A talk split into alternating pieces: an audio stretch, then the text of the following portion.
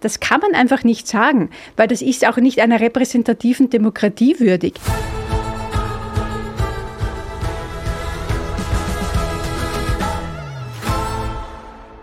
Wir sind an und für sich äh, schon im Wahlkampf oder wir sagen mal so, wir sind ja eigentlich in Österreich an, in dem Moment im Wahlkampf, in dem das Endergebnis des, der aktuellen Nationalratswahl ähm, verkündet wird, befindet sich die gesamte Parteienlandschaft sofort wieder in einem Modus und denkt an die nächste Wahl. Das muss, ist nicht unbedingt die nächste Nationalratswahl, sondern die anstehende Landtagswahl oder Gemeinderatswahl oder Europawahl, wie auch immer. Ähm, Warum sage ich das jetzt? Es ist eine, was wir in letzter Zeit immer wieder sehen, ist sowohl seitens des Wählers, und da nehme ich mich nicht einmal aus als, als, als Person, aber äh, vor allem auch seitens der Politik, dieses, dieses strategische Wählen. Was mich, was mich immer auch sprachlos zurücklässt, heute rede ich sehr viel und sage immer, ich bin sprachlos, das ist auch eine, ein kleiner Widerspruch, aber was, was mich also wirklich immer äh, entsetzt ist, dass, dass die dass die Politik ähm, immer davon redet, dass die Vertreter unterschiedlicher Parteien davon sprechen, dass sie, äh, dass für sie gewisse Parteien, Personen nicht in Frage kommen für mögliche Koalitionen. Also mit denen koalieren wir, die ein, die koalieren wir nicht. Die einzige Partei, die einen Parteitagbeschluss hat, nicht mit der FPÖ zu koalieren, ist die SPÖ. Aus dem Jahr weiß ich jetzt nicht, aber ist jetzt schon sehr lange her, über 20 Jahre, 23. 1999, glaube ich, war das. Ähm, und das äh, kann mich auch irren. Ähm, und das, äh, das ist also sozusagen Stein gemeißelt und das war ja jetzt auch immer eine Diskussion im Zuge der, der Bundesparteivorsitzendenwahl. Aber alles andere ist Pantere, es fließt. Ja, ich glaube auch, dass, dass ja eine, dadurch, dass sich jetzt diese, dass sich die Parteien auch nicht mehr so in ihrer, in einem ideologischen Gerüst bewegen. Ich muss sagen, leider Gottes, es verschwimmt ja alles. Es, es ist ja auch eben, ich habe das in einem anderen Blog auch schon gesagt, wenn sich die Parteien auflösen, also dadurch, dass die ÖVP ihren christlich-sozialen Pfad völlig ver, verlassen hat, hat sich ja die SPÖ auch wahnsinnig schwer getan, sich an ihr ideologisch zu reiben und hat deshalb auch die Positionen nicht mehr gehabt und, und sie sind verschwommen. Aber umso mehr mehr muss man, äh, sind da neue Parteien aufgetaucht die letzten Jahre.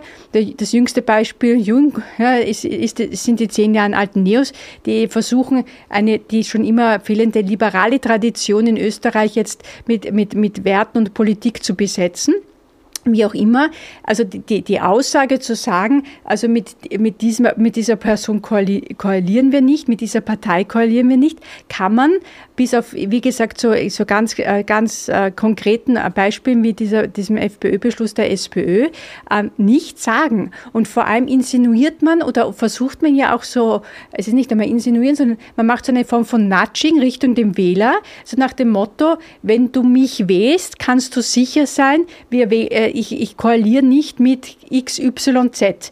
Das kann man einfach nicht sagen, weil das ist auch nicht einer repräsentativen Demokratie würdig. Eine repräsentative Demokratie lebt ja davon, dass ich zu, zu den Wahlen gehe und, und das Kreuz bei der Partei mache, die mich am, am meisten mit ihrem Programm anspricht. Das wird nie zu 100 Prozent sein, aber die mich mehrheitlich die mir mehrheitlich das Gefühl bekommt, die hat das Konzept für das Land im Kopf, das mich die nächsten 10 bis 20 Jahre weiterbringt.